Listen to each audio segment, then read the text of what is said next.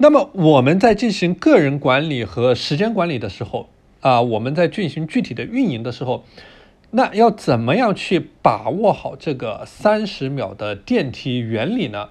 啊，这里有几个具体的方法啊，给大家分享。大家可以把这个三十秒电梯的方法啊拆分成三个部分，拆分成三个部分。第一个部分叫做直奔主题啊，就是说你想表达什么观点，或者说你有什么中心思想啊，你想说什么啊，在前面的五到八秒啊，直奔主题，直接说出来，这是第一个点。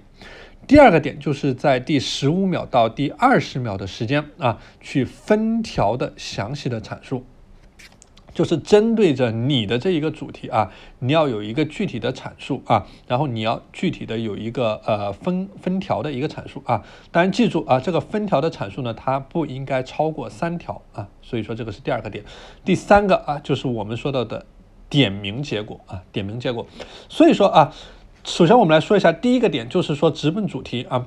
当你直奔主题的时候，你一定要有一个足够吸引别人的开头啊。这个沟通啊，就像演讲的时候一样，你说的东西啊，必须要足够有吸引力。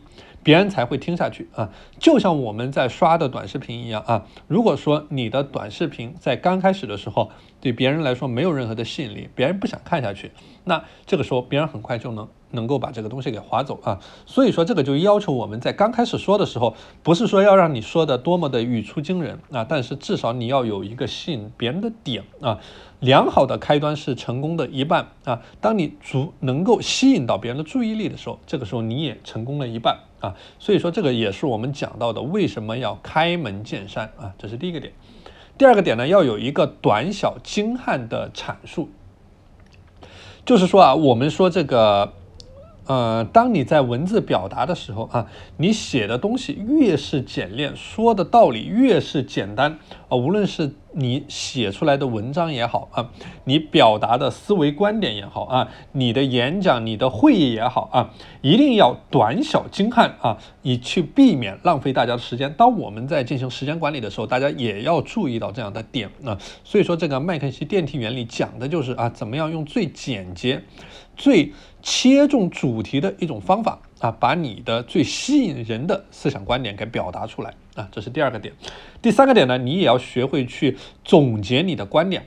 我们一般来说啊，人的注意力他只会关注到三条或者说三条以内的观点和信息啊。所以说，当你在做一些总结，或者说当你在做一些阐述的时候，一定不要去超过这个三条的一个建议啊，否则人的注意力会。